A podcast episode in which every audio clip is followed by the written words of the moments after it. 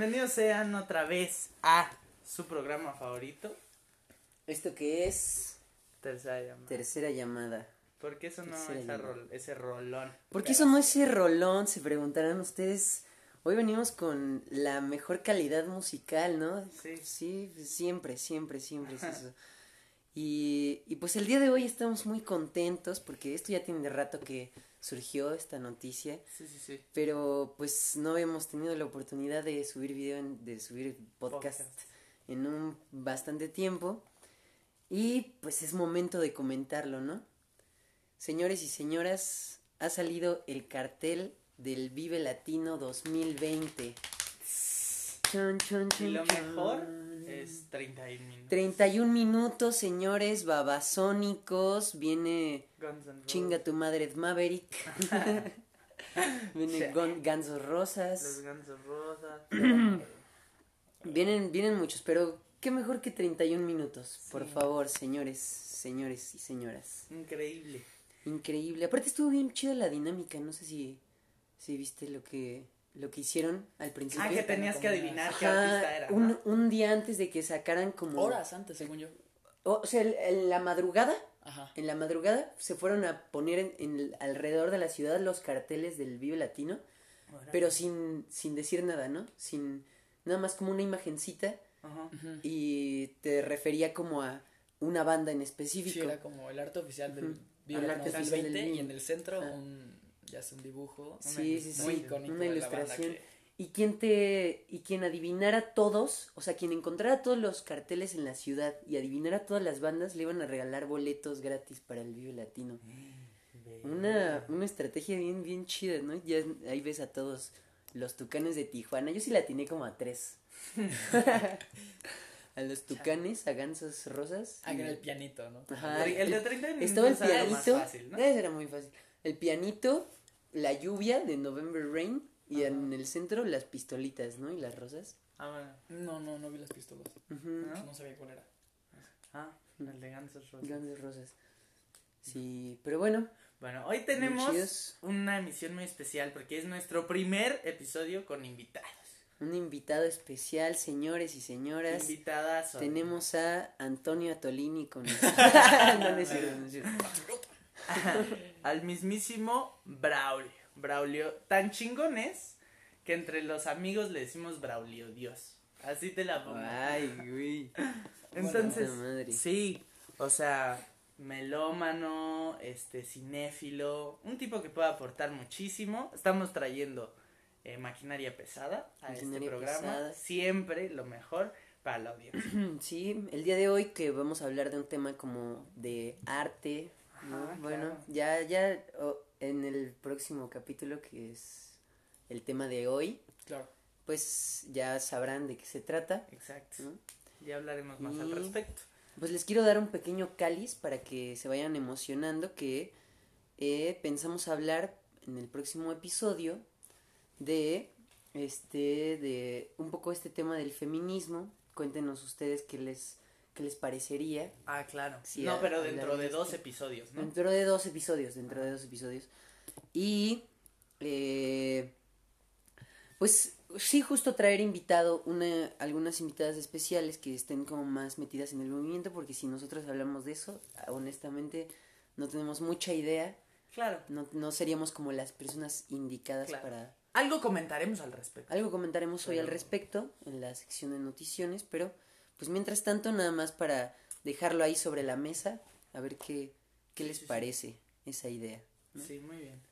Pues bueno, entonces hoy traemos recomendaciones. Yo no sé si ya le damos así de, de primeras. ¿Hay algo más que comentar? Hay algo más que comentar. ¿Hay algo más que Hay algo más que comentar. Esto es tercera llamada. Ah, claro. Principiamos. Principiamos. Aparte Así de es. eso, tengo que comentar. Y es que estábamos. Eh, Braulio, de hecho, en, en Twitter, Ah, claro. En Twitter. En Twitter. ajá, publicó algo sobre nuestro podcast. eh, y ¿Cuál es tu Twitter? Arroba Aurelio Flores R. Este. Ahí, ahí lo pondremos en el Twitter, lo compartiremos, ¿no? Y Exacto. fue una, una recomendación a escuchar este, Ajá. este podcast. Exacto. Y entre bien. el círculo de amigos cercano fue como de, ok, muchas gracias por esta recomendación, procede a escucharlo. Exacto. Sin embargo, hace unos días, pues nos, nos topamos con nuestro primer troll de internet. Exacto, el primer hater Ah, sí, sí, sí. de tercera llamada. Eh, se lo comenté a mi papá, por ejemplo, y mi papá me dijo como, ay, mándalo a la chingada. Yo dije, no, al, al contrario, es señal de que estamos siendo exitosos. de Sí, que tener- estamos, vamos lento, pero llegaremos lejos. Si nos estás escuchando, te queremos mucho, Así. camarada, Ha Ujú. significado un antes y un después para este, para este espacio. para este espacio. Muy bien.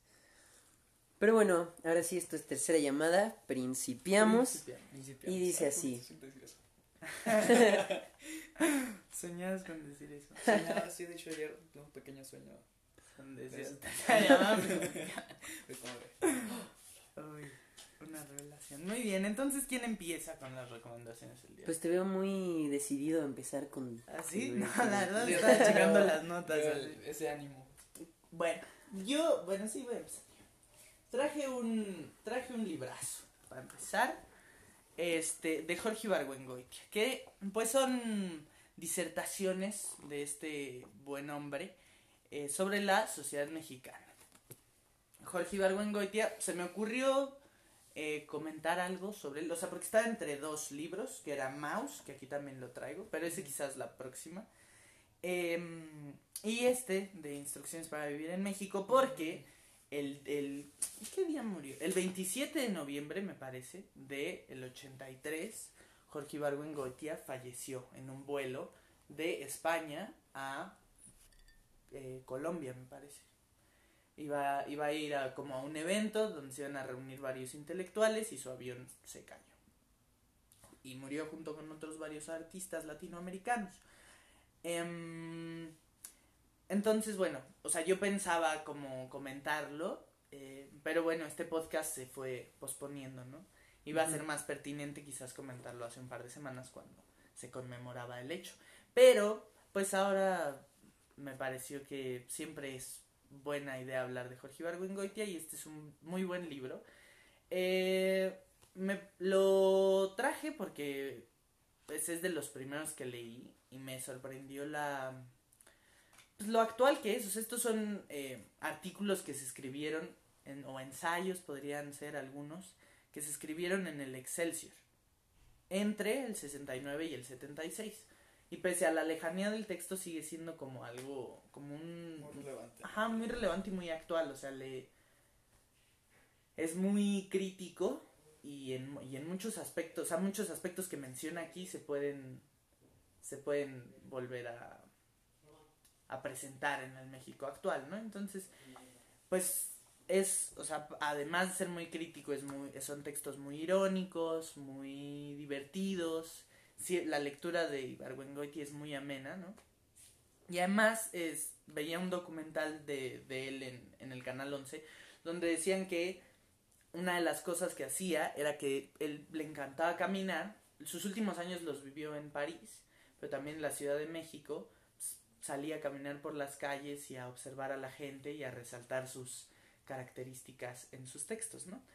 Pero pues es pues sí, en e- este texto es como una como una clara muestra de ello, de la capacidad de observación que tenía que tenía Jorge Ibargüengoitia.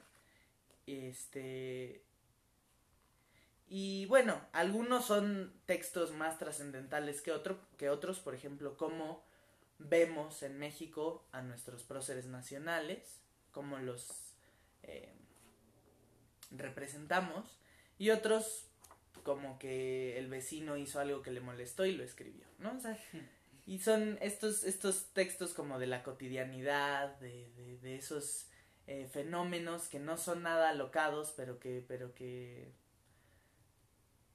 son ricos en su lectura, pues, porque son cosas que nos puede pasar a cualquiera, porque se siente algo muy natural y cotidiano, pues es muy valioso, ¿no? Y no solo es este, tiene otros muchos libros, novelas, están sus, sus obras de teatro que también son muy buenas, sus novelas, este, sí. eh, Los Pasos de López, eh, Relámpagos de Agosto. Esta- estas ruinas que no ves. Estas ruinas que ves. Ajá, ahí están, hay varias que han sido adaptadas, muchas al, al, al cine, a otros espacios. Es muy curioso porque Jorge Ibargüengoitia era, quería ser dramaturgo y era estudiante o alumno de Jorge Usigli, que era un dramaturgo también muy importante en México. Rodolfo, ¿no? Rodolfo Usigli, perdón, sí. Este, y entonces, este, en una entrevista con Elena Poniatowska, le dice, no, ¿y, y a qué nuevos dramaturgos hay que ponerles atención? Mencionó varios y no estaba ahí Jorge Ibargüengoitia. y entonces lo que hizo Jorge Ibargüengoitia fue volverse el crítico de teatro más eh, quisquilloso del país. O sea, criticó a Monsiváis en muchos textos de Monsiváis que no eran... Los carniceros, vaya. Ajá. Sí, exacto. Y era, y era un tipo, precisamente por, por esta capacidad de observación que tenía, a todo le podía encontrar eh, el aspecto criticable, ¿no? Y ya después de eso se cansó y empezó a escribir novelas que fue como el éxito, ¿no? Que, o sea, ahí alcanzó el éxito con sus, con sus novelas. Ajá. Ahora me toca a mí. Ok, Ahí te va. ahora. Te vas a conocer. Muy bien. Este.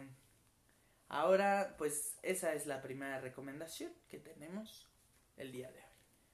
El buen Jorge Ibargüengoitia. Lean, tipazo, escritor sazo. Sí, pues cual- cualquier cosa de Ibargüengoitia, ¿no? Es, vale la pena. Vale la pena. Sí, sí, sí. Entre él y, y Juan Rulfo son mis favoritos, mexicanos, indudablemente.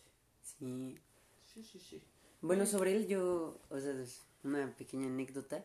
Sí. A mí me cagaba, me cagaba la historia de México. O sea, toda la historia me cagaba a mí esa Ah, materia. Sí. Porque en la primaria era de... Y bueno, de- leen el libro de texto, hagan su resumen de la página tal Hueva. tal. Y dibújense Hidalgo. otra Sí, y hagan un dibujo, ¿no? Entonces, no puede ser. Pero entonces en la secundaria, Compran cuando... una monografía y pasan la información.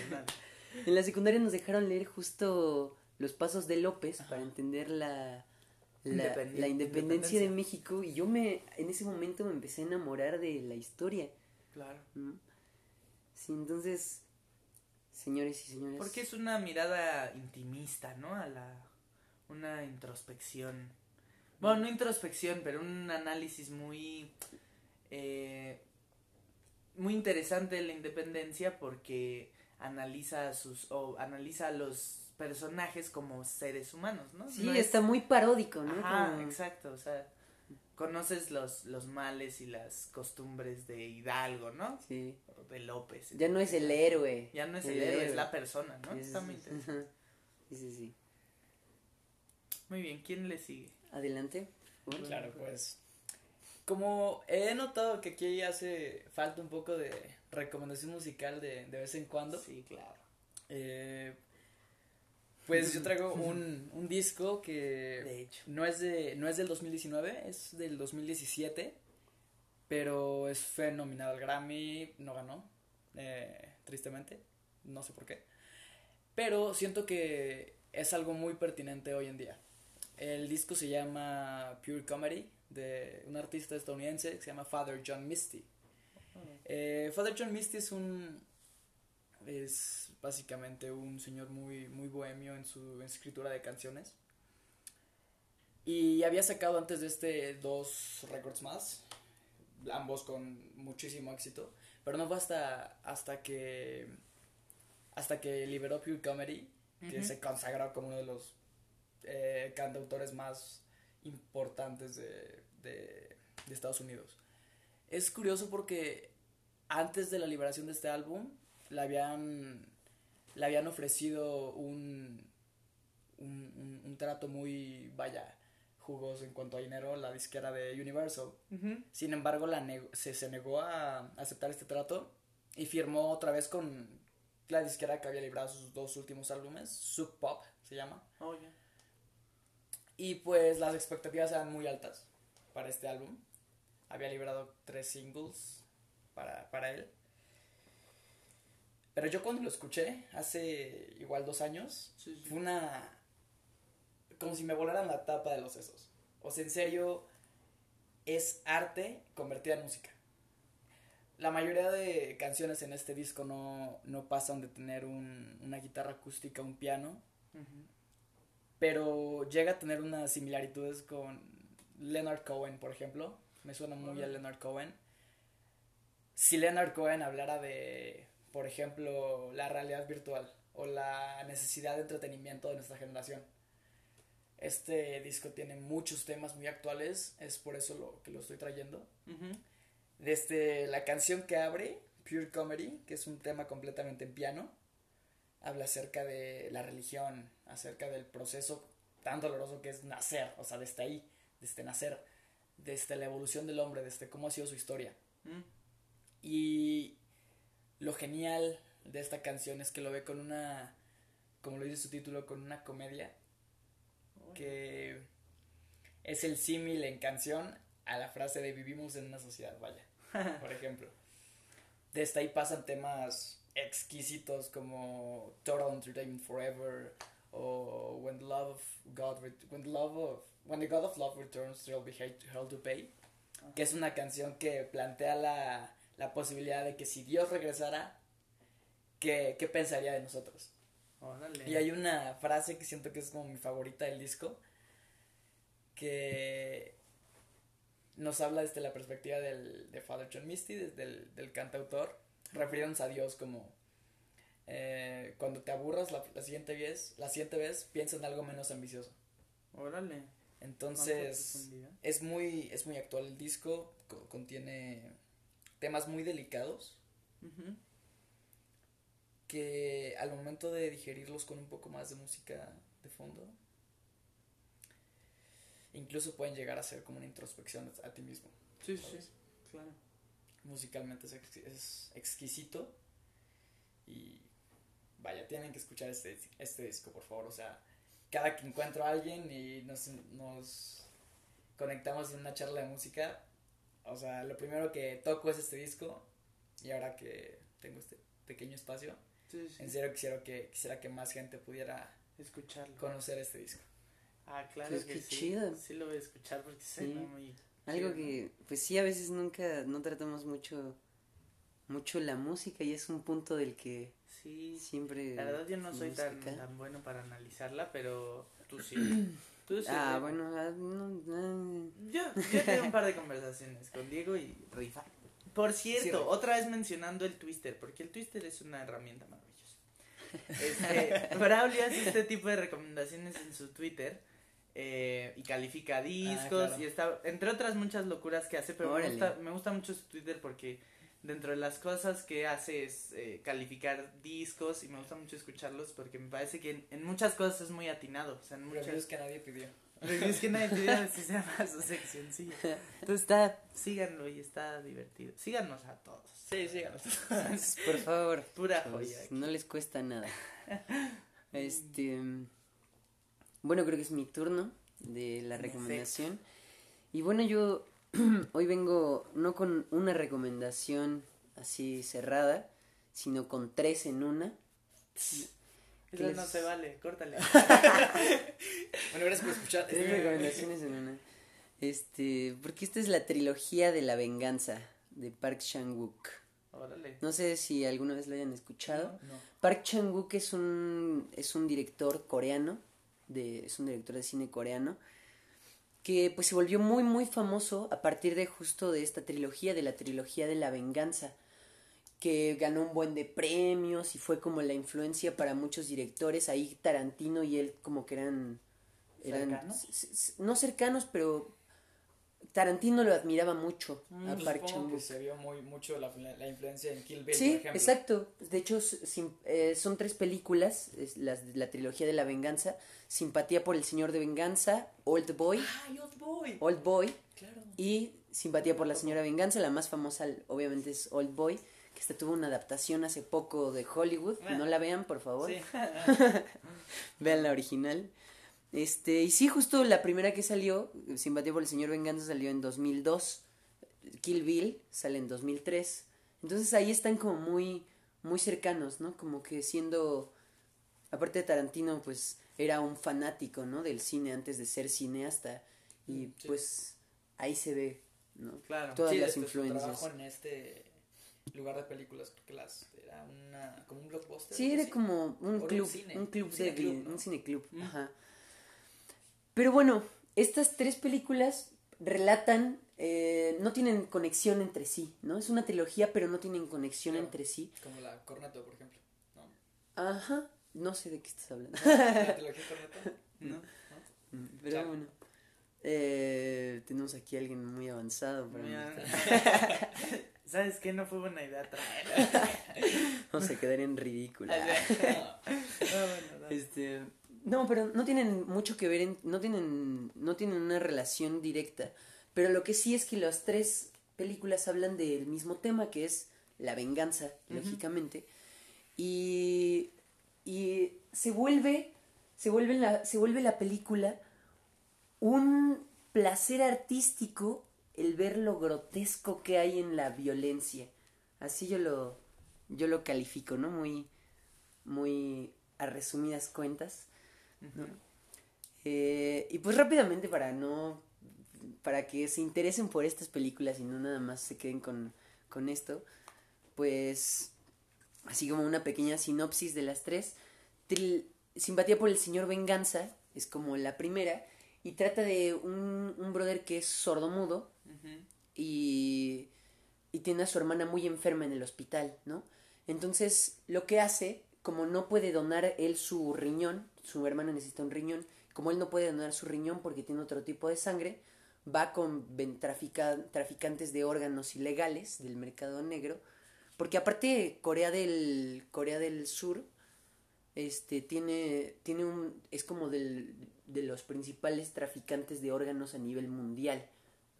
Entonces va con ahí con los traficantes y, y ya les, le dice la señora, este, bueno, pues tienes 10.000 wuks, que son, es la moneda coreana, tienes 10.000 de esos, este, dámelos y tu riñón y te doy el riñón que necesita tu hermana. Y le dice, y pues ya quedan en eso, pero termina sin riñón, sin dinero Y sin el y riñón sin para su el hermano. riñón para su hermana. O una visita al metro chabacano. Cada quien sus referentes, ¿no? Eh, Chale, perdón. termina en este y entonces su amante, su novia, lo que sea, le da la idea de secuestrar a, a la hija del jefe con el que trabajaba, un señor muy adinerado, y pues ahí empieza una serie de actos de de acto venganza, venganza tras venganza tras venganza, que pues básicamente ustedes véanla y me dirán qué les parece, ¿no? Old Boy, que es la más famosa, la más famosa de todas, y, y pues sí, la, la que más reconocimientos ha tenido Señor nivel mundial. película. Eh, trata de este señor que de repente, un día, ya está muy borracho, llama una cabina telefónica para llamarle a su esposa, y de la nada desaparece el señor. Ya no está ahí con el amigo con el que estaba, y termina en un cuarto, en un cuartillo con una cama y su baño y lo que sea, de donde nunca puede, de donde no puede salir de ninguna manera. ¿no? Y cada y en la noche le ponen un gas para que se quede dormido y le dan comida así y así lo tienen por creo 12 años, algo así. Y cuando sale, lo primero que quiere es vengarse del tipo que lo dejó ahí adentro. Y empieza a investigar, a ver, durante esos 12 años se pone a investigar quién, quién, a quiénes les habrá hecho algo para que lo hayan decidido encerrar ahí. Y ya va por va a buscar su venganza pero empieza a dar giros tras giros de, de cosas que nunca te imaginarías. Y, y pues la venganza resulta ser más más grande de lo que uno se imagina en el Hay primer plot momento. twists muy sí sí sí sí. No voy a decir más sobre esa por favor. Sí. guáchenla. Sí, sí, A lo sí. mejor si han visto algo de Jordan Peele, por ejemplo, como Get Out, por ejemplo, o como Oz, Sí, sí, sí. algo de Tarantino, algo de... Así yéndonos a lo más comercial, Chad Stahelski con John Wick. Mm. puedan encontrar ciertas similaridades. ¿Cómo se dice? ¿Similitudes? Similitudes. ¿Similitudes? Similitudes. Sí, hace rato, Similitudes. hace rato dudé de esa palabra. Este, similitudes. Van a encontrar bastante disfrutable esta película. Les va a encantar. Y pues ya para no dejarla atrás, la última de la trilogía, Simpatía por la señora Venganza. La primera es Simpatía por el señor Venganza y esta última es Simpatía por la señora Venganza.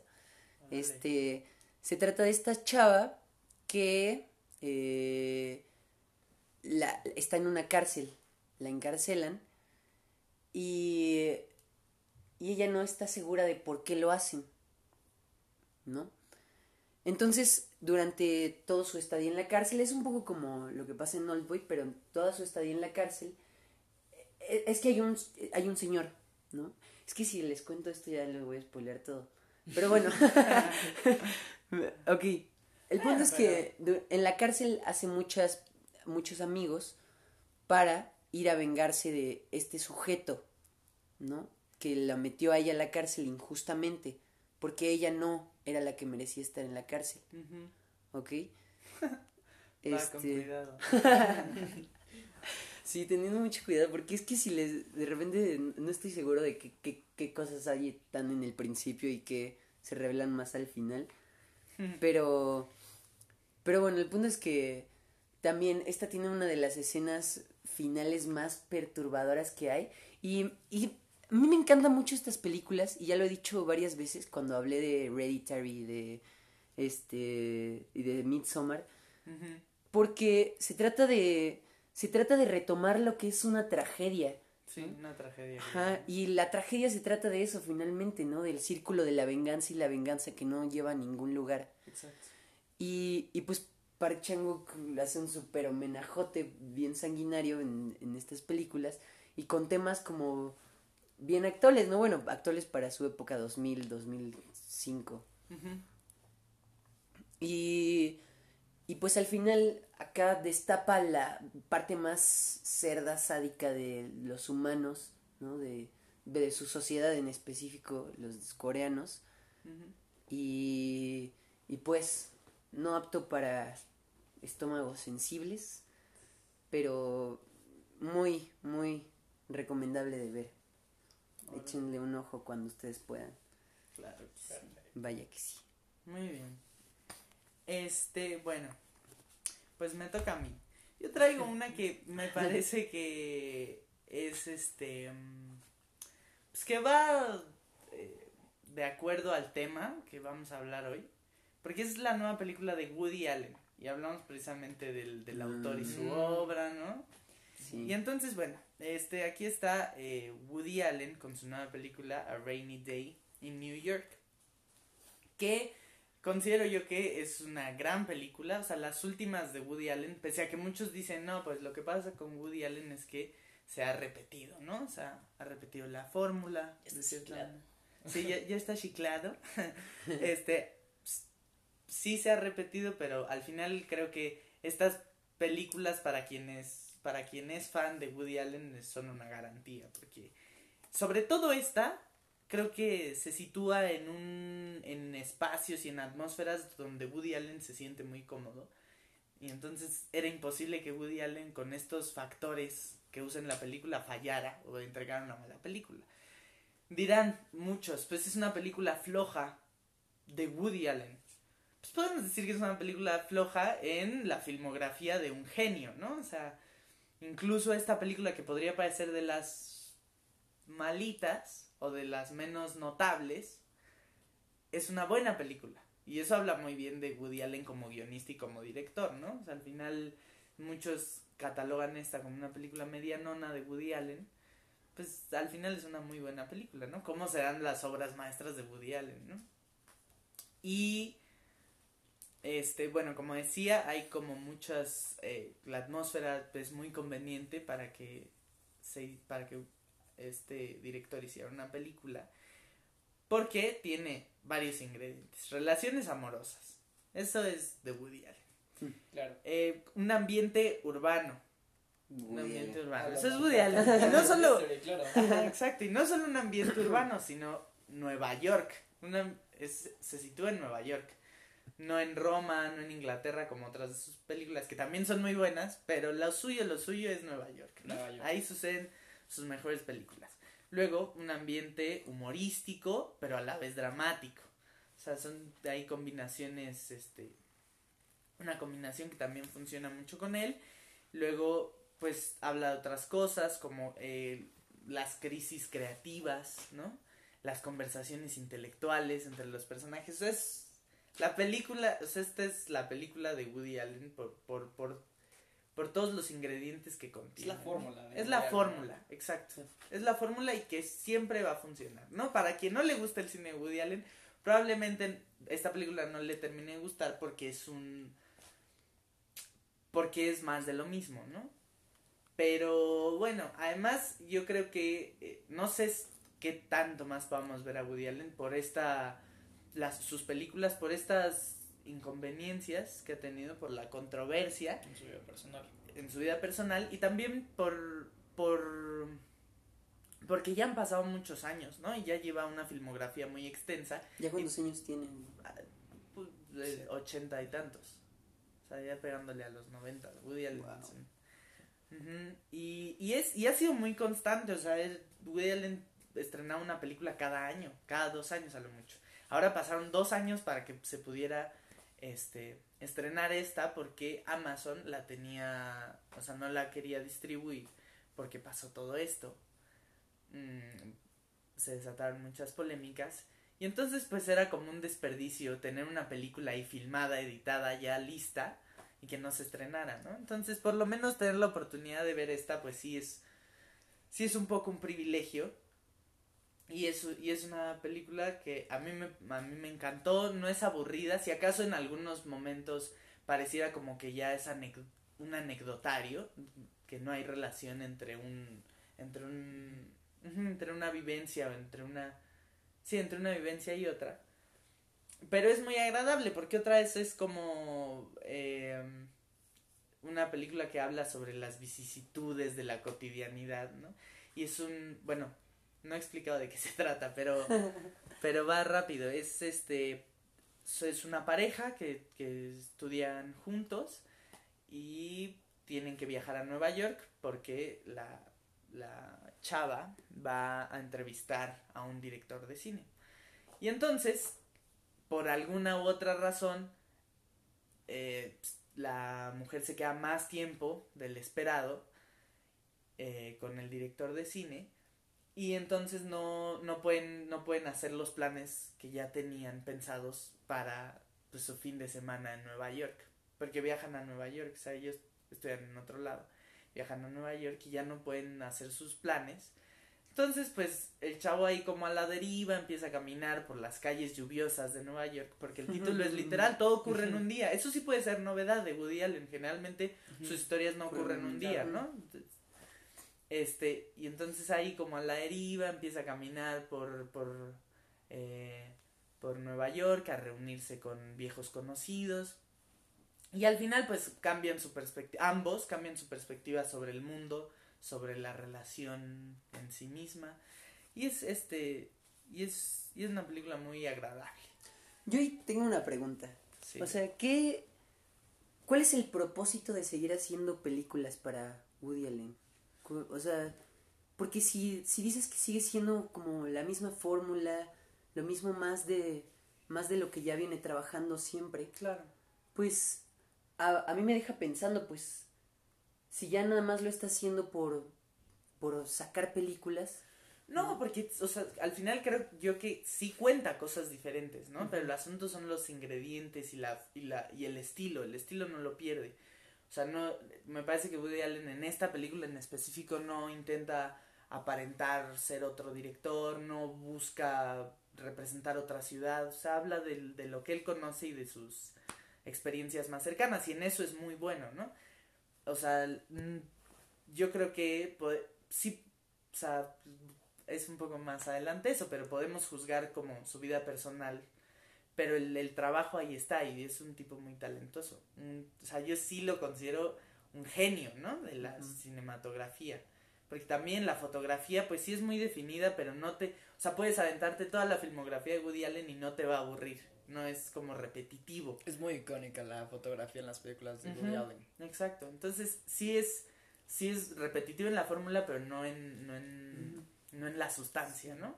Sí, es que, ¿sabes? Yo lo que siento es que sí, yo creo que es necesario que haya como un, un estilo, ¿no? Porque es tu cine, es el cine de autor, Claro. ¿no? Pero, pero si ya no se, si ya no está como explorando nuevas posibilidades y nuevas maneras de ver el cine y, el, y de plasmar sus ideas en, el, en, en la fotografía, en el, en el cine, pues como que sí te quedas pensando, pues está en una zona de confort, está en una Claro. zona que, Claro. que le parece, pues que, que ya conocemos. ¿no? Sí, pues es difícil. O sea, ¿cuántas Ajá. películas no tiene Woody Allen? Y en muchas sí explora. O sea, por ejemplo, Match Point sucede en Inglaterra, son otras circunstancias. Este. Y sí, todos tienen el ingrediente de Woody Allen, pero, ah, o sea, en, hay humor, hay tragedia. Por ejemplo, Blue Jasmine Claro. es, es otro tipo de película, muy distinta a lo, al, al, al constante de, de Woody Allen, ¿no? Pero, pues sí, me parece que esta película quizás podría ser su zona de confort, pero sigue siendo una película entrañable. Sigue Para- siendo recomendable. Sigue siendo recomendable. Otra cosa que quizás me gustaría comentar, que eso es una interpretación personal, es que esta película pudo haber funcionado mejor si la situaban en un tiempo pasado, ¿no?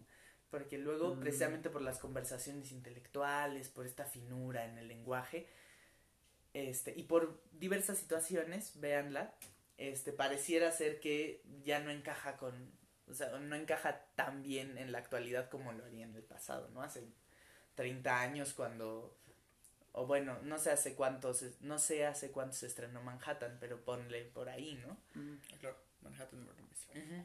O esa también, o sea, esas películas que más viejitas de Woody Allen podría encajar más ahí la Mm. historia, ¿no? A lo mejor más un poco más como a lo que sí llegó a ser Once Upon a Time in Hollywood. Con esto de, Esa es muy buena. de como introspecciones personales en tu, en tu propia psique, en tu pro- proceso creativo. Exacto. Y en esta sí vemos que el hecho de que haya sido temporalmente en otra época afecta completamente a la película y de una buena manera. Exacto. La diferencia, creo, es que, para empezar, sí vemos que, en cuanto a Once Upon a Time, sí se, sí se entrega algo muy diferente a todos los proyectos anteriores de Tarantino, pero en la de Allen no. Creo que aquí el, el hecho de estar innovando en el cine, a fin de cuentas, es para el, para el disfrute del, del, Del espectador. del espectador. A lo mejor eso también lo vemos un poquito más en por qué eh, la última película de Woody Allen no fue tan anunciada. Por lo menos aquí en México Sí. no estuvo más que en algunos cines comerciales y en la Cineteca Nacional. Ajá. No siendo así con Once Upon a Time in Hollywood, porque sí se entregó algo nuevo ahí. Sí, claro. Pues la, la realidad es que a mí me parece que esta es una película para el fanático de Woody Allen. Y, y para quien no lo conozca, o sea, también la va a disfrutar mucho. O sea, sí es, un, sí es una película disfrutable. Sí, porque al ser su, su esencia, es un buen punto de partida para su filmografía. Porque sabes que de ahí partes. Claro. Eso lo vas a encontrar en todas. Bueno, yo iba a decir algo, pero mejor lo voy a guardar para, La, la parte directa, ¿no? Ya para Ok. Pues muy tampoco gastárnoslas aquí todas. Seamos porque también de Woody Allen podemos hablar un buen rato. Y Ajá. está de, y, y- e insisto, o sea, su situación está de acuerdo No, o va de un- acuerdo con, con el tema que vamos a hablar. Es un Sí. personaje Es un completamente. personaje. Y es Ujú. un, y es un gran director, icónico ya, ¿no? O sea, está en las altas esferas del, del cine internacional. El cine de autor. Y el cine de autor, sí. Muy bien. Pero bueno. bien. Falta otra Este- ronda todavía. Esta. Bueno, yo quería traer una... Sí, vamos a hablar de Nanette. Nanette es un especial de comedia de Netflix. Lo pueden encontrar ahí. De Hannah por, Gatsby. Por la, por la comediante australiana Hannah Gatsby. Este se caracteriza porque fue el último proyecto eh, en cuanto a comedia de Hannah Gatsby. Este marca el final de su carrera como comediante. En este especial eh, nos cuenta un poco más acerca de su vida, yéndonos a lo personal. A ¿Qué pasa cuando tú cuentas un, un chiste sobre tu vida? Eh, ¿Qué pasa cuando cuentas tanto un chiste sobre ti que te, que te daña, que en vez de ser humildad hacia el público es humillación? O sea, ¿dónde queda la sanidad mental del artista en ese proceso creativo? Eh, yo creo que marca también un hito en cuanto a todos los especiales de comedia en Netflix, porque no es algo que vayas a encontrar en, en algo de Billboard o en algo de eh, Chris D'Elia, por ejemplo.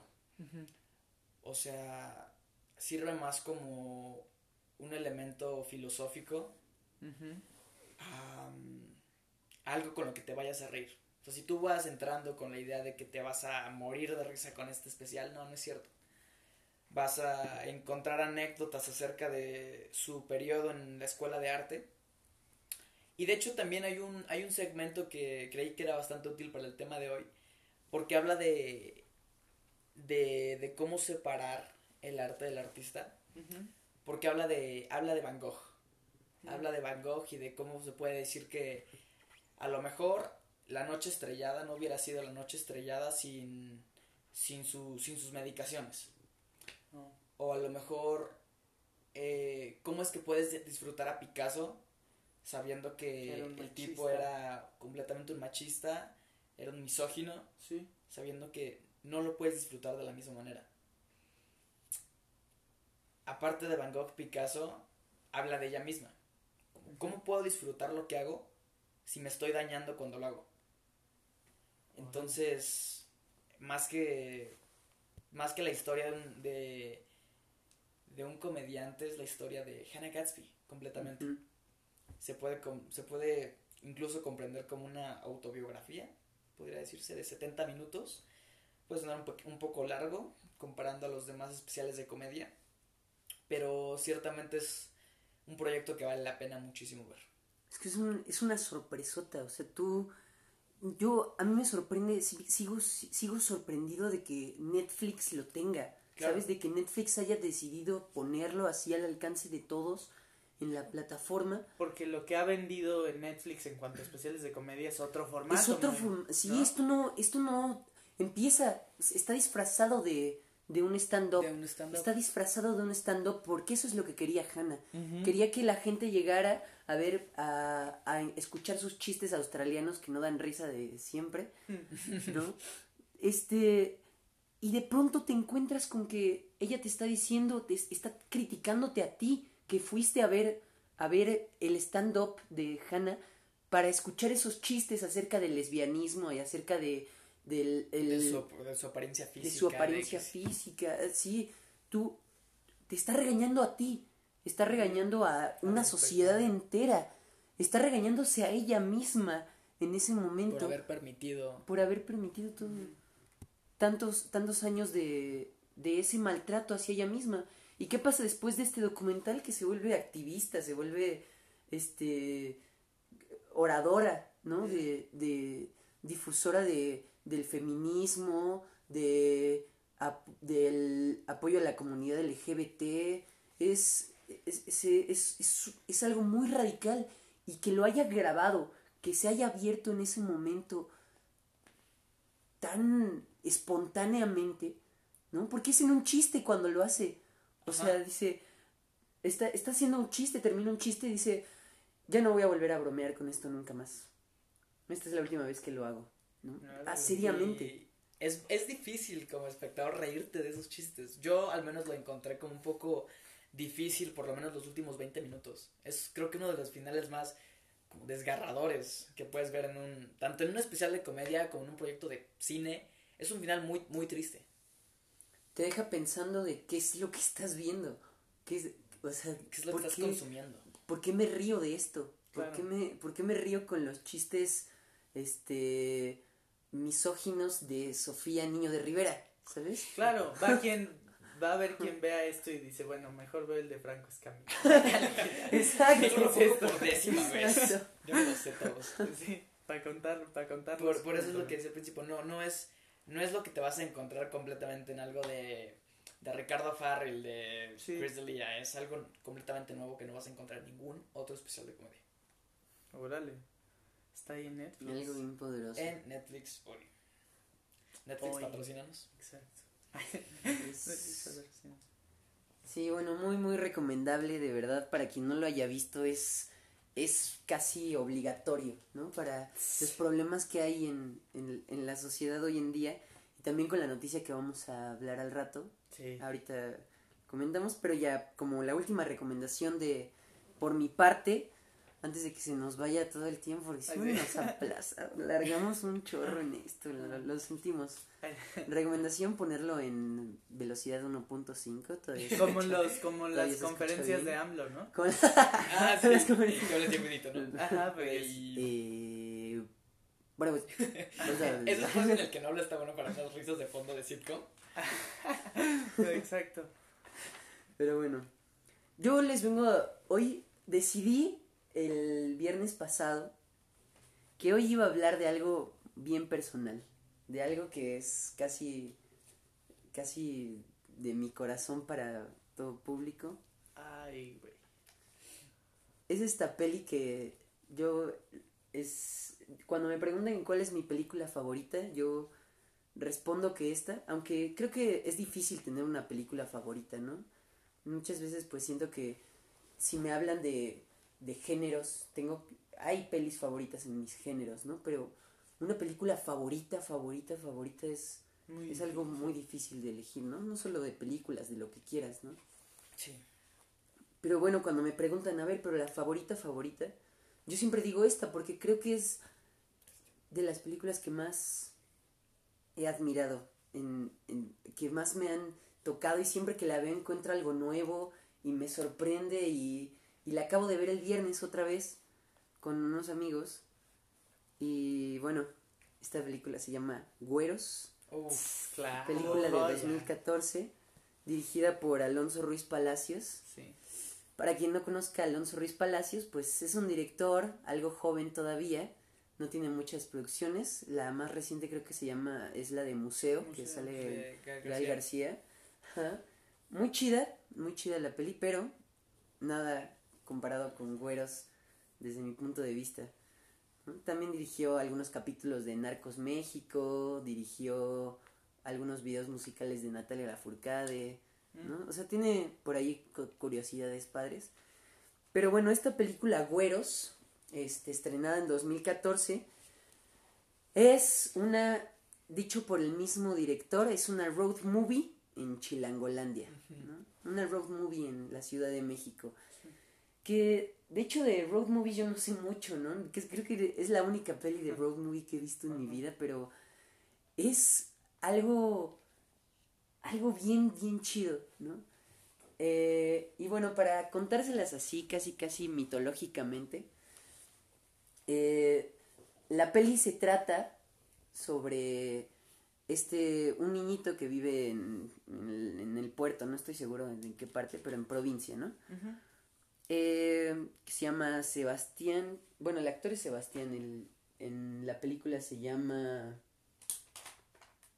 Tomás, Mm. Tomás. En la película se llama Tomás.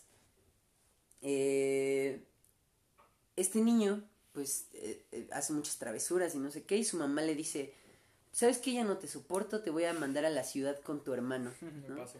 Su Aquí tenemos a alguien que se identifica este, lo manda a la ciudad con su hermano y su hermano está, está en la UNAM, ¿no? Y el contexto histórico es la huelga de 1999 en la UNAM, cuando querían empezar a cobrar las, la universidad que hubo una huelga muy grande, la movilización, ¿no? Eh, pero lo que pasa es que so- el, el chavo este, Sombra, no está ni de parte de los huelguistas, ni de parte de los que están en contra de la huelga, ¿no? Entonces vive como en un limbo, en un limbo donde pues no sabe qué hacer, ¿no? Y está en su casa sin varo, sin nada, sin luz ni siquiera, sin, este, con su amigo, con su amigo eh, el Santos, con su amigo Santos. Ajá. Eh, entonces llega, llega, Sebast llega Tomás a la casa de ellos y pues en este limbo en el que se encuentran en ese momento, Tomás le dice, encuentra la noticia de que está por morir uno de un cantante que su papá de ellos dos escuchaba, eh, Epigmenio Cruz, ¿no? Que no lo busquen porque no existe, yo ya lo busqué y no, no existe, pero la historia es que pues dicen, ¿no? Eh, Epigmenio Cruz que una vez hizo llorar a Bob Dylan, ¿no? Era tan bueno que una vez hizo llorar a Bob Dylan. Entonces, dicen, le dice a su hermano, güey, vamos a buscarlo antes de que se muera. Y ahí empieza el road movie por la Ciudad de México, como por puntos cardinales. Y de pronto estás en el sur, en, en la UNAM, de pronto estás en el oriente, en plena Iztapalapa, de repente en el centro de la ciudad, de repente en el poniente. es una... e- Es, es la película para chilangos por, e- por excelencia, ¿no? La, la ve, o sea, si, si un chilango la ve y, y no se conmueve en algún momento de la película, es que de plano váyase a otro lado, por favor. ¿No? Este. Y entonces, pues se trata de eso. Van como en el camino, en busca de Pigmenio Cruz. Este, se encuentran en, en partes con la huelga del, del 99.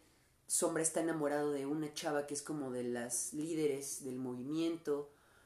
Y. Y pues es, es todo. Se ve. Puedes ver.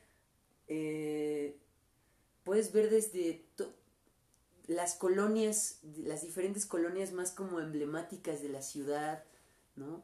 Las pulquerías, de repente me acuerdo mucho de mi papá que hay, hay una escena donde un niñito tiene un ladrillo y lo y como lo están persiguiendo Sí, sí, sí, sí. va a tirar el ladrillo por, por el puente para, para que le caiga un coche, ¿no? O sea, para que lo dejen en paz al niñito. Y me dijo mi papá, es que literal eso es lo que hacíamos cuando estábamos chiquitos. Es, es, es muy rudo porque pues es así, Sí, sí, sí. ¿no? O sea, se ve que Alonso Ruiz Palacios sí metió su corazón y cuando lo escuchas en sus entrevistas, no es algo que se le haya ocurrido de la noche a la mañana. 12 años trabajando en el guion de esa película Claro. desde y empieza a escribirlo justo en un momento de limbo para él mismo, donde termina la carrera y no tiene trabajo y no tiene qué hacer y no se le ocurre nada y está en ese limbo en el que se encuentra el personaje sombra, que se encuentran estos personajes en general. Y, y es algo que te llega bien transmitido al corazón. Y y pues es muy chido porque cuando habla Alonso Ruiz Palacios de, de, de cómo es que graba esto, dice, nosotros nos dieron un presupuesto para la película, ¿no? Y decidimos que en vez de gastarlo en utilería, ni siquiera teníamos grúas, no teníamos mucho, ¿no? Nada más teníamos el tripié y la cámara. Pero preferimos eso y que nos dieran más tiempo de rodaje.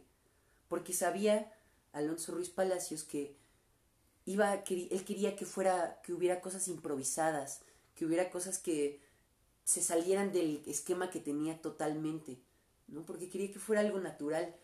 Dijo, "Quiere- este es un, se trata de una película de amigos. Ilse Salas, que la hace de, Sí, sí, sí. de la novia, de la novia del Sombra, bueno, de la compañera de Sombra, porque no son novios. Mm. Este es la esposa actualmente de Alonso Ruiz Palacios, ¿no? Ah. Tiene, Ah, tiene, ese- eso. esa relación. Y también siempre había sido muy, muy amigo de Tenoch Huerta, que Tenoch Mm. Huerta es el que la hace de Sombra. Es, tiene un cast impresionante, de verdad. Tenoch Huerta, o sea, no sé si a- a- lo hayan escuchado, pero él es él ha salido en un buen de películas, ¿no? Activista también. Es también activista y ha luchado bien poderoso por ser actor en, en actor de cine, ¿no? Porque pues aunque no lo querramos, eh, sigue habiendo una discriminación bien poderosa, ¿no? Ajá. Tan solo por el color de piel, tan solo por de dónde vienes, ¿no? Y él viene de Catepec, o sea, es un poderoso, ¿no? Y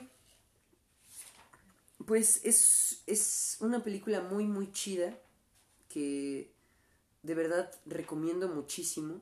Hay, hay momentos de la película que caen en perfecta, en perfecto, en perfecta armonía. De verdad es, es impresionante. Hay unas escenas tan cautivadoras. Juega mucho con los silencios, con cuando se ponen a escuchar a Epigmenio Cruz, nada más suena el, el Walkman, el sonido del Walkman, del Walkman Sí, rodando. sí, sí. ¿no? Y, y te da un, un- una paz, porque es toda la película con el, con el espacio abierto, ¿no? De hecho dicen que ellos mismos fueron a, a grabar espacios abiertos donde sonara como el gentío, toda la gente que sonara, los coches y todo. Es, es una película hermosa en el sentido auditivo y de y unas tomas también No, y visualmente, her- con, el- hermosas. con este formato que puede aburrir a muchos de blanco y negro, que... Porque es cautivador, Y sea, habla es de un... serio muy- Y es, y es muy chido porque no, no es como que haya decidido blanco y negro porque sí, Claro. ¿no? Cuando te empieza a hablar de por qué eligió blanco y negro, te habla de los contrastes, de que su película es una película de contrastes, de contrastar las zonas de la ciudad, de contrastar la vida de los personajes, de contrastar hasta los colores de piel, de todo el contraste, ¿no? Y que lo haya decidido poner en blanco y negro para dar ese contraste y para quitarla, hacer la película atemporal, ¿no? Para quitar esta idea de, ok, se ve como más modernón, ¿no? Se ve como más antiguón. Blanco y negro, atemporal. No, es, es, tiene todo un porqué. Y, e- y incluso se burlan de eso mismo en la película, ¿no? Eh, me encanta porque le vale madres al director, dice, todos sabemos que estamos aquí en una película, ¿no? Es- estamos rodando una película y no, a nadie vamos a engañar, ¿no? Esto no es la vida real. Y, y eso hace, hay como dos o tres escenas donde literal se ve el, el de este, el- Ajá. ¿cómo se llama? La claqueta. La claqueta. Ajá. La claqueta. Y, y se ponen a criticar la película en... en Es muy meta. eso. Es, es maravilloso. O sea, simplemente eso es lo que le agradeces a un director. A un director. ¿Sabes? Que no, que no se ponga de quisquilloso de, uy, vamos a hacerlo lo más realista posible. Lo más y los- pretencioso. lo más Pretencioso, ajá. posible, ¿no?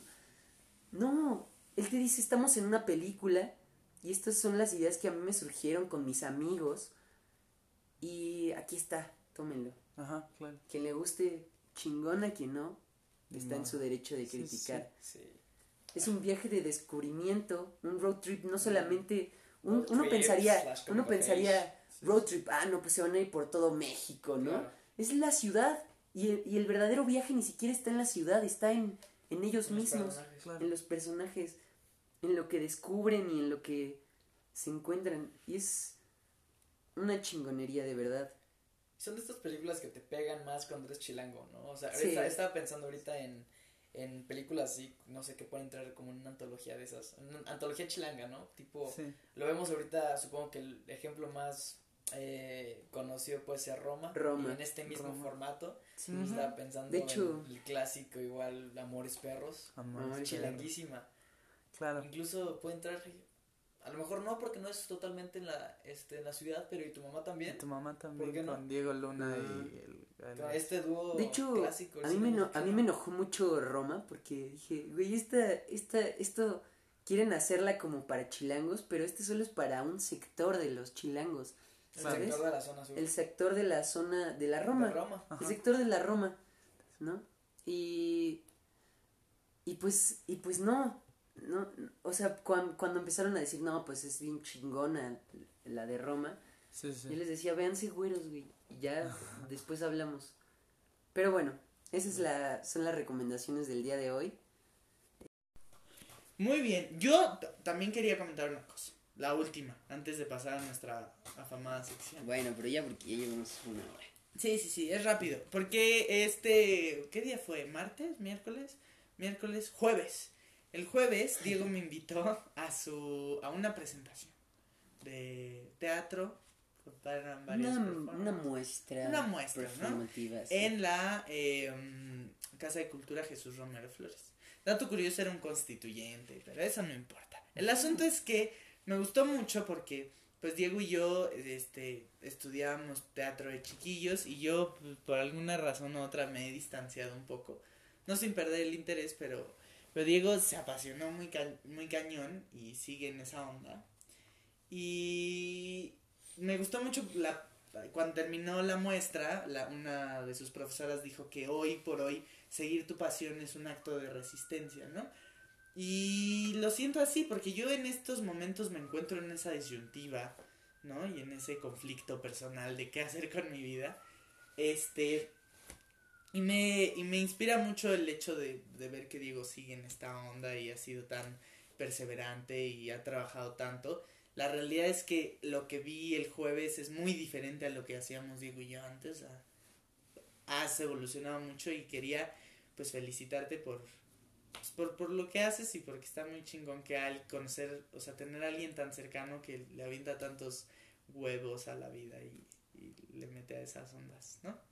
Entonces, pues quería comentarlo porque la verdad fue muy inspirador para mí el presentación y pues, no quería que se quedara, que la gente se quedara sin saber lo, lo chingón que es nuestro... Podemos Nuestro disfrutar, host. disfrutar del público de esa, de esa muestra. ¿Lo podemos No, Próximamente, o sea, no es nada seguro todavía, pero eh, probablemente se vuelva a presentar en el Teatro María Rojo, en Tlatelolco. Me- ahí les estaremos informando si, si eso sucede. Sí, y hay muchas presentaciones. Por ejemplo, Diego ahora está en el también en el, en el Centro de Arte Dramático y va a hacer una presentación Cadac. ahí en Cadac y eso es entrada libre, ¿no? Eso es entrada libre, Entonces, 45 años de que eso va a ser por febrero, más o menos. Entonces ahí ahí estaremos informándoles. Pero yo quería acá felicitar a, a nuestro compañero y No, pues muchas gracias. no, gracias a ti. Aquí es cuando se introducen las voces de oh. Ah, bueno, de edición, ¿no? Pero bueno, ahora sí, lo- los noticiones. Las noticiones de, de la semana, ya casi del mes, ¿no? Sí, ya del mes. Pero Pero bueno, ¿con cuál empezamos? No sé. ¿Cuál nos vamos de Eh, el- con lo más fuerte? sí. Sí, dale.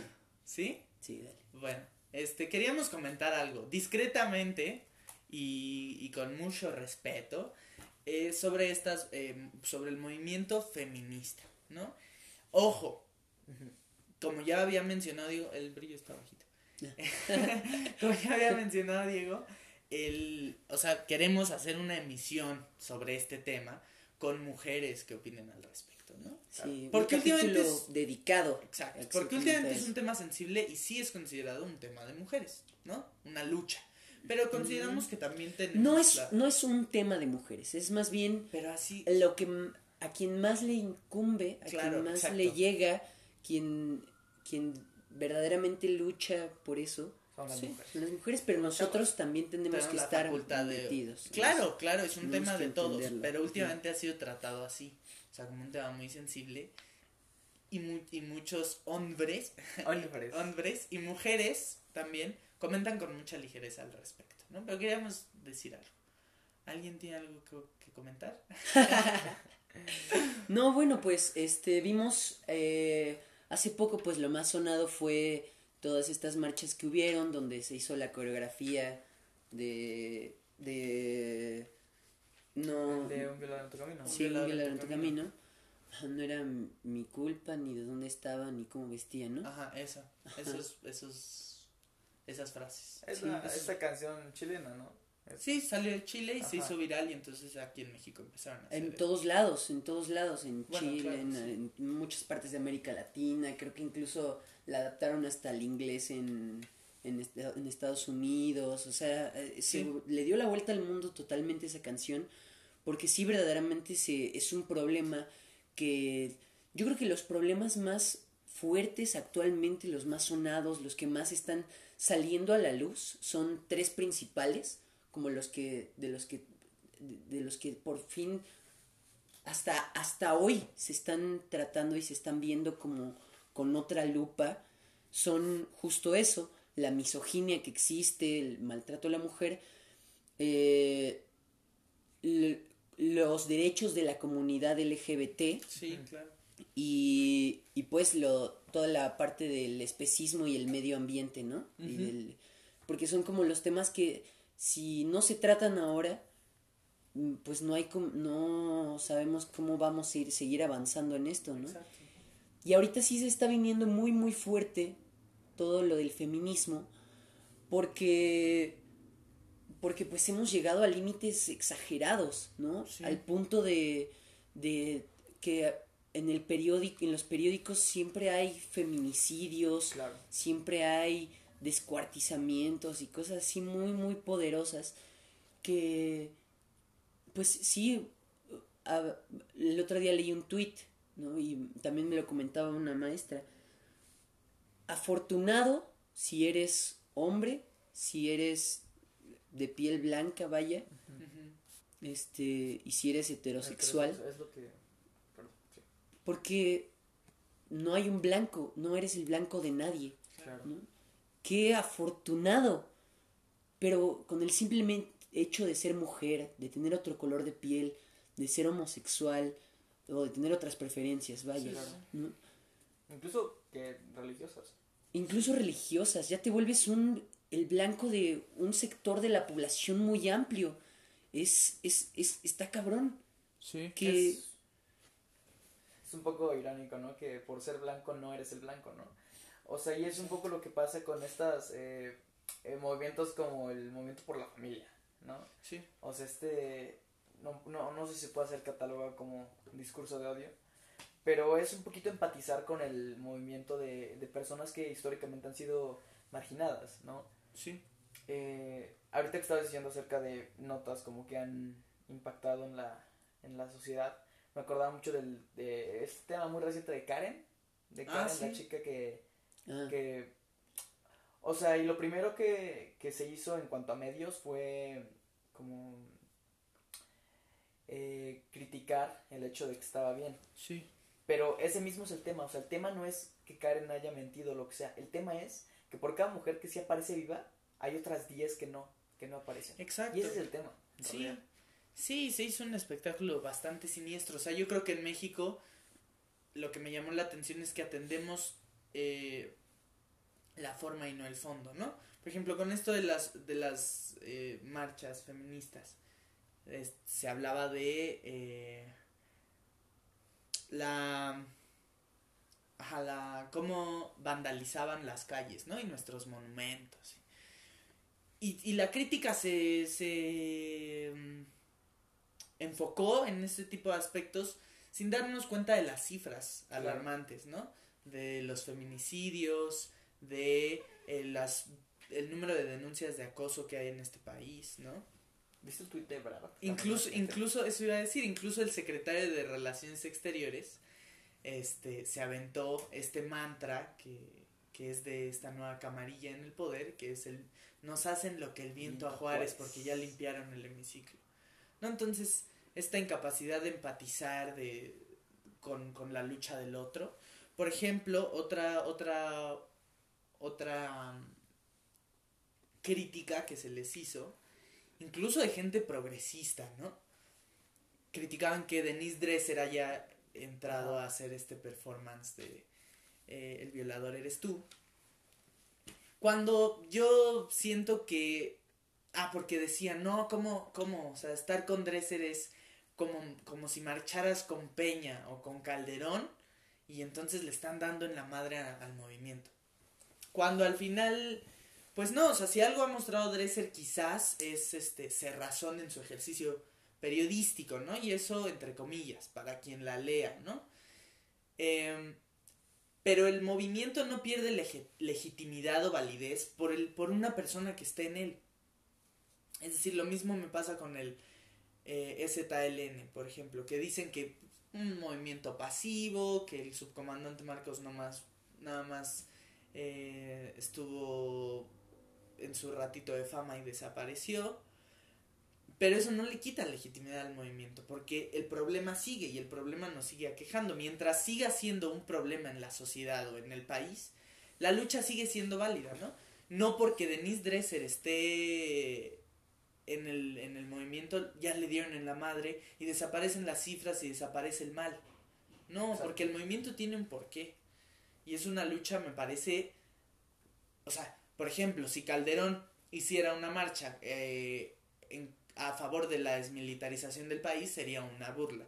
Si Peña Nieto estuviera en una marcha, en un contingente anticorrupción, sería una broma de mal gusto, ¿no? Pero, pero, o sea, el personaje de Denise Dresser no me parece que vaya en contra de los derechos eh, de las mujeres, ¿no?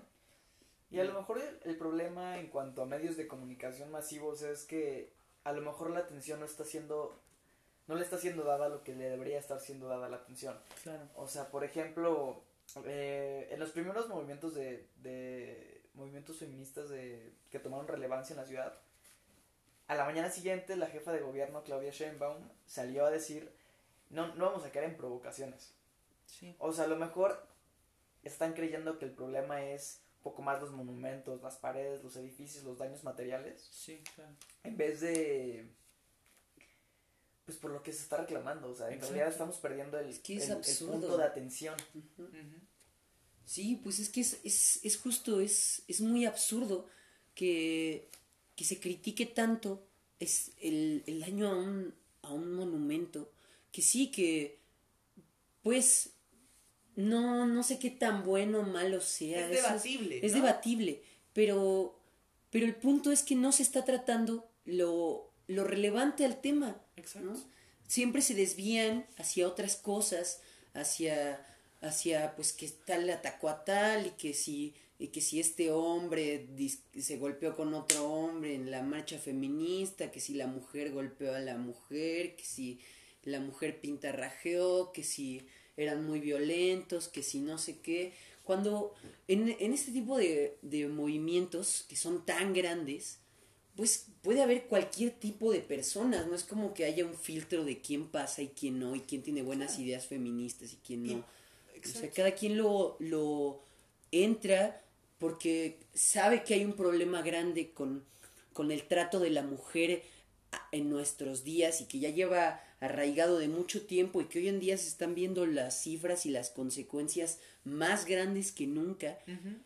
Y, y pues cada quien puede meterse al movimiento desde su punto de vista, ya sea muy radical, muy Claro. pasivo, muy como quiera. O, o, por ejemplo, yo leía un tweet este que decía como, no, pues desapareció mi tía y hoy la encontraron este descuartizada en tal lado, ¿no? Por poner un ejemplo, y decía, si las autoridades no me responden, voy a salir a romper madres y a pintarrajear lo que hay que pintarrajear para que me den, o sea, para que me respondan, ¿no? Y entonces ahí también es, es difícil opinar con tanta ligereza, ¿no? Porque uno, porque yo no sé cómo me sentiría si algo le pasa a, un, a una persona cercana, ¿no?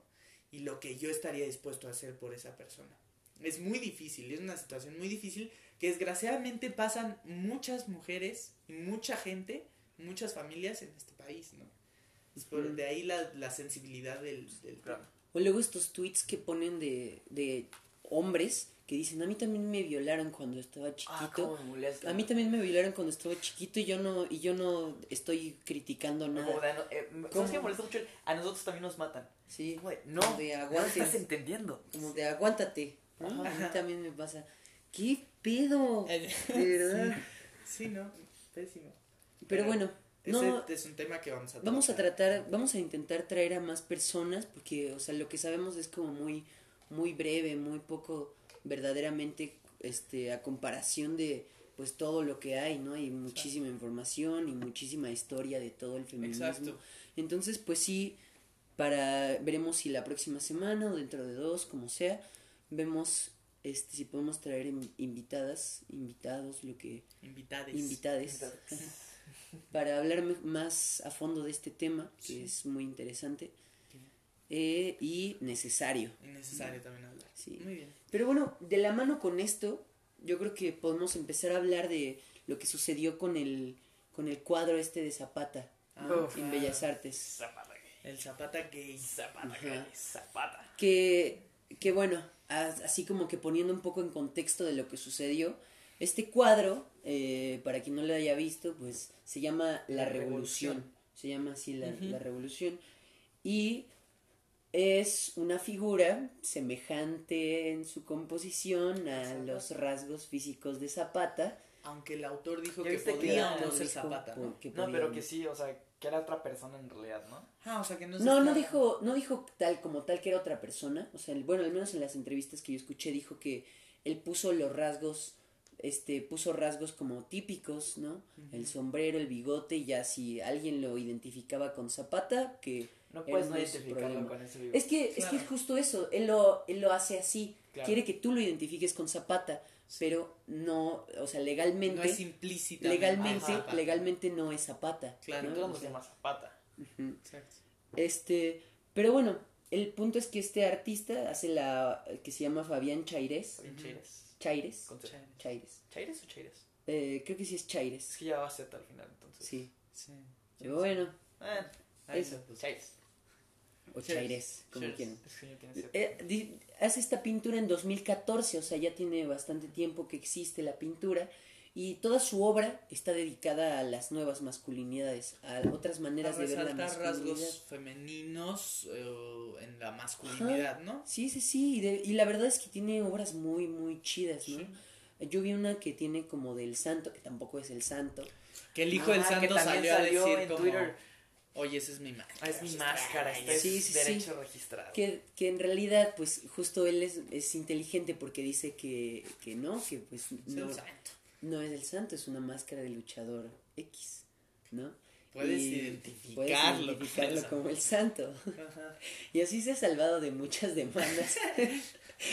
Pero bueno, la verdad es que sí juega mucho con esta idea de vamos a deshacer la imagen del hombre que se tiene en México, porque la verdad es que querámoslo o no, pensemos que en, al- en México ya se está eh, yendo un poco de lado toda esta idea de, del macho mexicano montado a su caballo fuerte, ¿no? Muy poderoso. Y recto. Este, Sí. este, pues sigue Y es- muy, muy, es que muy presente. Es una mentalidad muy, muy, arra- muy arraigada en, en, el- en la cultura mexicana, ¿no?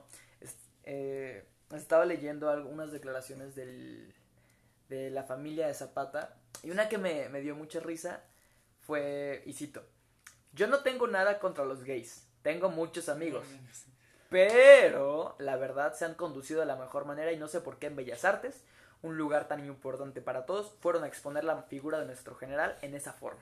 Sí. Otra que Es que- esa que- no es textual, pero es más o menos, que dijo como, si algo demostró el, nuestro general Zapata, su nieto Jorge Zapata, que es el que está haciendo todo el, todo el aquelarre, porque bueno, para, como añadidura, salió a decir que iban a, a demandar a quien fuera responsable de esa pintura, ¿no? Y entonces dijeron, no, bueno, si algo demostró nuestro general Zapata, es que era un hombre, y no pausa, ¿no? Hizo como una pausa. Un gay, como lo están poniendo. así. Sí. Sí, sí. un hombre de verdad. Eh, eh, bueno, pero pues para, para que no se me vayan acá, Sí, sí, sí. este, lo que sucedió después de que pintó la pin- de que hizo la pintura, Sí. eh, llega el 2019 y hacen una exposición en Bellas Artes con no solo con esta pintura, eran muchas maneras de ver a Zapata.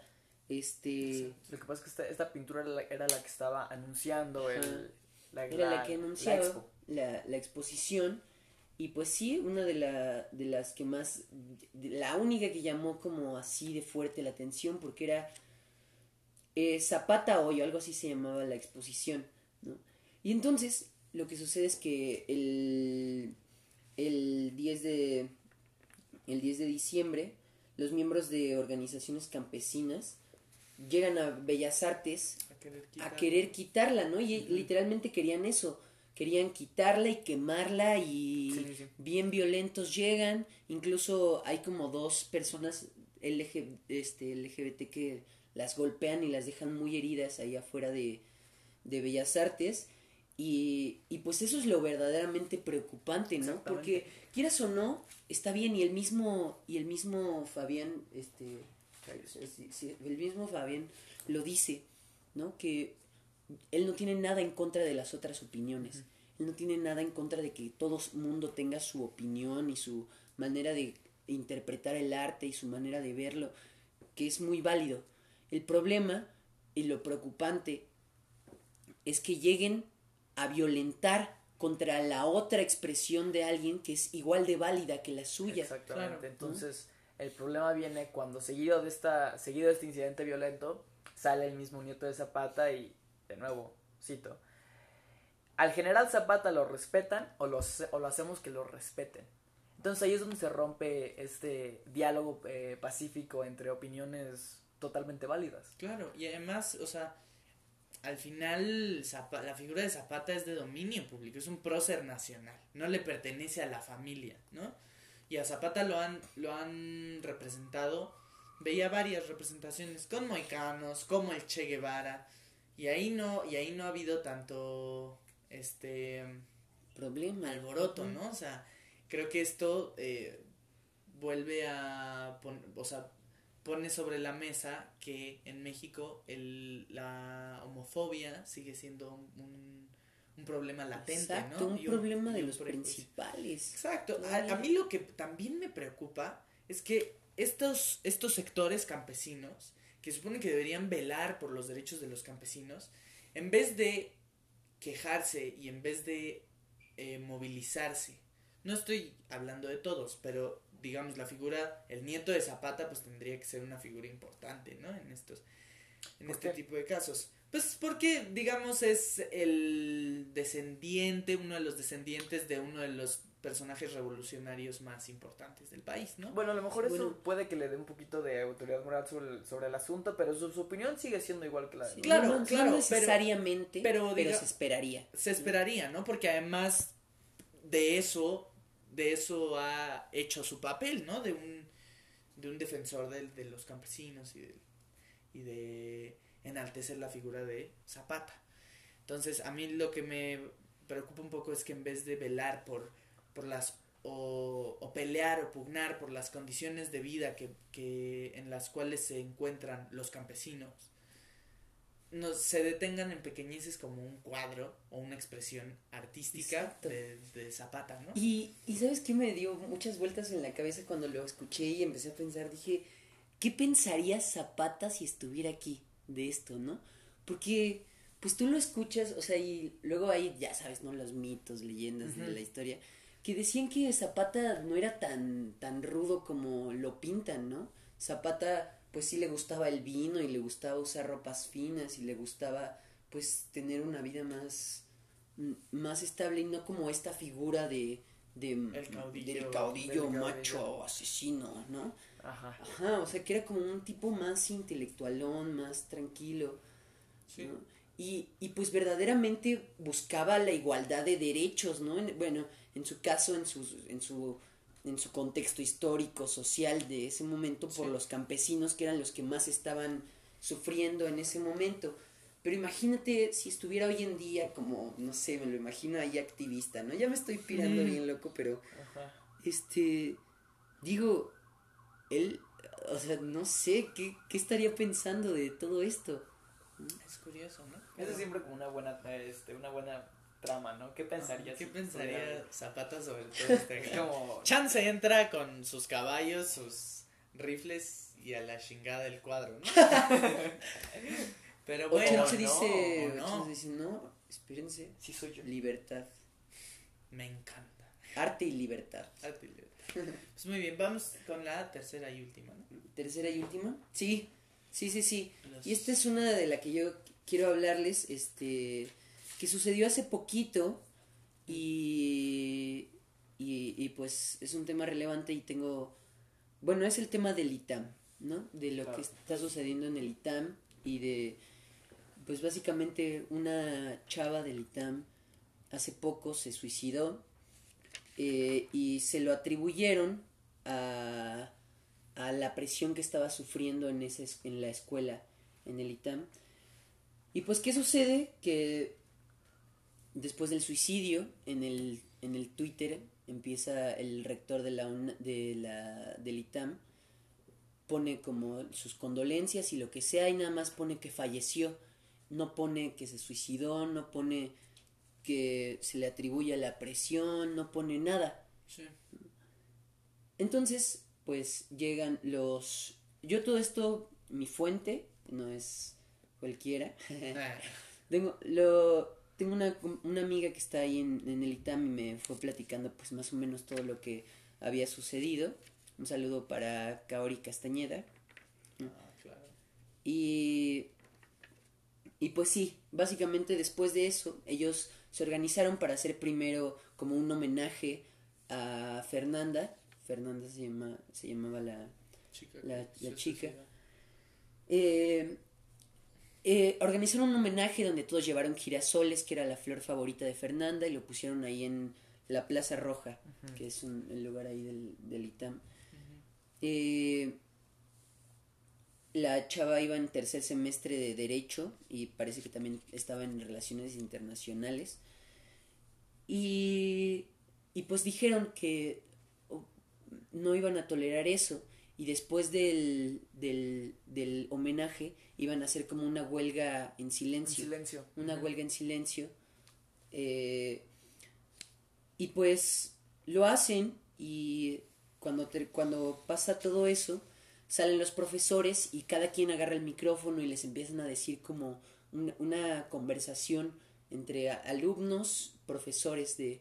Ellos reclamaban cosas que estaban sucediendo, pues de que hay básicamente hay muy poca atención psicológica, Claro. ¿no? Y hay muchos problemas de estrés y de depresión en la en el ITAM y que no son tratados, ¿no? Y Creo que, que parecer su, su único alcance es una aplicación, ¿no? es WhatsApp. Es WhatsApp, creo. Sí, por WhatsApp les dan como apoyo psicológico entre muchas comillas. Pero pues básicamente nada más, ¿no? Ese es un problema. El otro es que había varios acosos a, eh, a chavas del ITAM. Este y pues había como mucha violencia verbal de parte de los profesores hacia los alumnos, ¿no? De hecho, me contaba mi amiga que ella en una de sus clases, en su, en una de sus primeras clases le dijo, le dijeron, le dijo un profesor, 50% de los que están aquí se van a ir a mitad del semestre. Ya ustedes sabrán quién se queda y quién y quién no. O sea, así de plano. ¿no? De- hay, hay rumores que dicen que los profesores tienen que cubrir una cierta cuota de alumnos reprobados para, para que Órale. para que se pues básicamente para que no haya becas, para que no haya tantas becas. Eh, está muy rudo, o sea, yo no sé si sea cierto, eso es- sigue siendo un rumor y tampoco lo quiero que lo digan así a sus amigos de, ah, es así, ¿no? Pero, pues tendría sentido, ¿no? Sí. Sí, es esta línea fina entre, entre el, un profesor es muy estricto y el un profesor ya se propasa de su, Sí, de su sí. papel como, como maestro, ¿no? Maestro. Y se aprovecha de ese estatus que tiene. Y ahí es cuando entra la salud emocional de, De los de los estudiantes, estudiantes. claro. O sea, cuántas veces muchas personas de aquí pueden identificarse con el estoy hasta el cuello de tarea, hoy me voy a desvelar. Y no solo es hoy, es mañana, es toda la semana. Sí, claro. Entonces, ¿dónde, No. queda, ¿dónde queda tu bienestar? ¿Dónde queda Y- el dormir tus ocho horas? Y aparte es que el ITAM es una de las escuelas más caras, Más prestigiosas. más prestigiosas y más caras que hay. Sí. Entonces, este, las becas que hay, hay muchas personas que llegan ahí por la beca, ¿no? Pero la beca que hay es que tienes que tener nueve de promedio siempre, no puedes tener ninguna materia reprobada, ¿no? Y entonces hay una presión tan poderosa en, en mantener esas becas, en mantener el promedio, que, que pues, que pues sí, a- muchos llegaron y, y de- en el micrófono lloraron por el- el- ese problema de presión. Una chava decía, es que no es normal que yo vaya al psicólogo y me Que identifiquen por ser del ITAM. Me identifiquen, ah, tengo muchos alumnos del ITAM que están aquí en el psiquiatra Sí. por, por estos problemas. No es normal. Este, pero lo, lo más rudo es que ellos estaban diciendo todo eso y el rector no salía. El rector no salía de su oficina y un chavo les dice, bueno, pues si les interesara, estaría aquí el rector verdaderamente escuchando lo que estamos diciendo, ¿no? Y entonces sale la tesorera del director con uno de los comentarios más estúpidos que, ha que he escuchado, que dice, bueno, pero es que también si ustedes se la pasan en su celular todo el tiempo, pues, ¿cómo quieren? ¿No? Y, tú dices, ¿qué? ¿De verdad, de verdad, de verdad estás diciendo eso ante esta situación? Es lo mismo que se, que se vio en los tres casos, son en tanto en el, tanto en el de movimientos feministas como en el de Zapata, Zapata gay, como en este, o sea, es como desviar la atención a lo que verdaderamente Exacto. importa. No importa eso. O sea, ¿dónde está en lo que realmente le estás poniendo atención? No correlation. Exacto. Quieren como que no ver lo que está pasando Exacto. y vamos a esto que sí, Sí. que sí le puedo sacar. Pero eso ya cae en el absurdo, ¿no? El Sí, es un absurdo. Al final lograron hacer que saliera el rector, ¿no? Lograron hacer que saliera y me, me contaba que llegó muy como escéptico, muy a la defensiva, muy de, pues no, no vamos a responder por esas cosas porque no tienen sentido, ¿no? Pero pues hasta que le dijeron que no se iban a ir de ahí, nadie se iba a mover de donde estaba, hasta que el rector aceptara que se había suicidado por la presión, ¿no? Y pues ya por tanta presión de los alumnos y de lo que estaba sucediendo, al final pues por fin el rector dijo que sí, como que las cosas se empezaron a calmar, empezaron a decir como que el rector dijo, bueno, vamos a hacer algo, yo doy mi palabra de que pues va a haber cambios en esta escuela y para, para la segunda semana de enero ya va a haber algo. Y se supone que hoy mismo, hoy estamos a 14, 14 de diciembre, 15. 15 de diciembre, hoy va a sacar el rector su, su respuesta, ¿no? Su propuesta para eso. Y en base a ello van a decidir si va a haber paro mañana o no. No. Que sería algo muy, muy extraordinario En el ITAM. en el ITAM. O sea, de por sí, esta es una... eh, a- eh, al menos en todo lo que lleva... Que... En, pon tú. No sé si sea la primera, primera vez. Pero al menos en muchos años es la primera vez que hay un paro y una protesta abierta ah, en el ITAM. Claro. Algo que no... Que muy poco... No sé, no estoy seguro. No, no es común. no es común, no Sí, es no. para nada común. Y que ya me contaron que ya se habían denunciado, que ya había habido denuncias, porque tampoco es el primer suicidio que ocurre en el ITAM. Ah, había habido dos suicidios, Dos dos, más. Sí, suicidios más antes. Chica, creo. De, según yo son dos chicos, Alejandro y Diego. Ajá. Que también se les rindió homenaje en ese momento. Este. Pero, pero pues. Ya nunca, nunca había habido una movilización de toda la escuela. Claro. De toda la escuela para eso. Y entonces, lo que pasa es que están decidiendo si sí va a haber paro o no. Porque. eh, justo por esto de que en el ITAM es de mucha beca y de muchas cosas así, están muy preocupados por los exámenes, ¿no? Que ahorita están en exámenes. Y, y hay gente que viene de otros estados nada más a la escuela y se tiene que regresar, ya tiene como su boleto de regreso a su, a su, a su estado. Y pues si, si no se hace el examen el lunes, pues tendrían que regresar en enero otra vez y volverse a ir Claro. y, y cosas así. Entonces, por un lado, me comentaba esta chava, yo le pregunté, pues tú qué opinas de, de eso, qué crees que es lo que se debe hacer. Me dijo, pues por un lado, es, entiendo que pues sí hay un problema con los estudiantes foráneos, que no es tan accesible ir y venir Claro. y volver a regresar. Este, pero pues por otro lado, es un e- es una propuesta que necesita de compromiso, ¿no? Si estamos si ya dijimos que vamos a que no puede seguir y ya estamos con todo, pues no podemos pararnos de pronto y decir, Echarlo bueno, ya este, vamos a echarnos para atrás porque ya nos dijo bien, ¿no? Es como que nos están controlando. Entonces, pues es, es, yo siento que es algo, algo muy nuevo, algo que pues uno no se imaginaría, ¿no? Porque escuchas de paros y protestas en la UNAM, en el Poli, en, en muchos lados. sabemos de eso. Claro. Pero en una universidad que es como la, la universidad FIFI por excelencia, Sí, ¿no? exacto. que, que haya un paro y que estén recurriendo a, a, a la protesta por algo que no están inconformes. De esa manera, yo, yo creo que es algo muy, muy extraordinario. Y nos habla de, de que pues no hay, no, no solo hay problemas en las escuelas públicas, no sol, no- los problemas no existen en un sector de la población nada más. Claro, y eso es. Yo creo que si, si de algo podemos eh, rescatar para la posteridad es que se está abriendo la conversación acerca de, Sí. del estrés, del estrés que tienen los alumnos. Eh, la mañana de, bueno, anterior a la grabación de este podcast, el 14 de diciembre, salió nuestro generalísimo, ¿no? Salió AMLO en, el- en la mañanera. Eh, y de nuevo, reconoció la muerte de, de, de este estudiante, la, la cual obviamente le mandamos sus, sus- el más sentido pésimo a su familia Sí.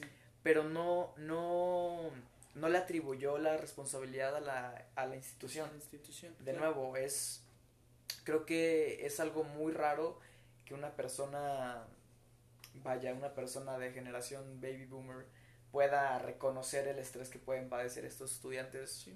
que somos tú, que somos, que soy yo, que somos nosotros. Entonces, de nuevo, creo que es algo muy relevante que la conversión se está abriendo acerca de Sí. este tema. Sí, yo Sí. poco tendría que comentar, o sea, considero que es un problema muy particular y por, por, por, por las características especiales que hay en el que hay en el ITAM, ¿no? Entonces, por eso es tan valiosa la información que, que da Diego, porque Claro. porque sabemos bien las condiciones que pasan estos estudiantes, ¿no? Lo que yo sí eh, añadiría es que sí, precisamente hay que tocar este tipo de temas o revisar la educación en México, este culto al estrés que existe en, en, en, en la educación del país y esta exigencia obligada cuando nos preocupamos poco por formar estudiantes por- una educación integral, ¿no? Por formar ciudadanos y por darles valores cívicos. Del ITAM se ha hablado mucho de eso, ¿no? Que sale gente muy preparada, pero que a la hora de estar en cargos públicos no ha hecho nada. Al contrario, ¿no? Ha perjudicado eh, en, en el área en el que se encuentre. Enton- y eso no solo es exclusivo del ITAM, ¿no? O sea, eso es de la UNAM, eso es de, de todas las instituciones. No formamos ciudadanos. Habrá profesores, por ejemplo, en la UNAM hay como de lo, o sea, puede haber profesores que dices como, ¿cómo es posible que esté en la UNAM? Y otros que, por el contrario, te nutren mucho, pero, es- claro. pero pocos se preocupan por formar ciudadanos, por hacer gente capaz de mejorar al país, ¿no? Y en estas exigencias, eh, eh, poco se ve por el estudiante, ¿no?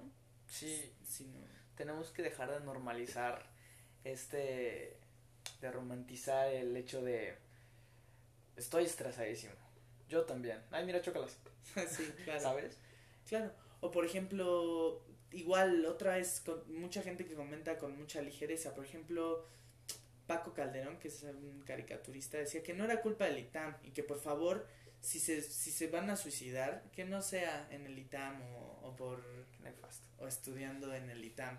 Cuando me parece que otra vez juzgamos con mucha ligereza ese tipo de ese tipo de situaciones.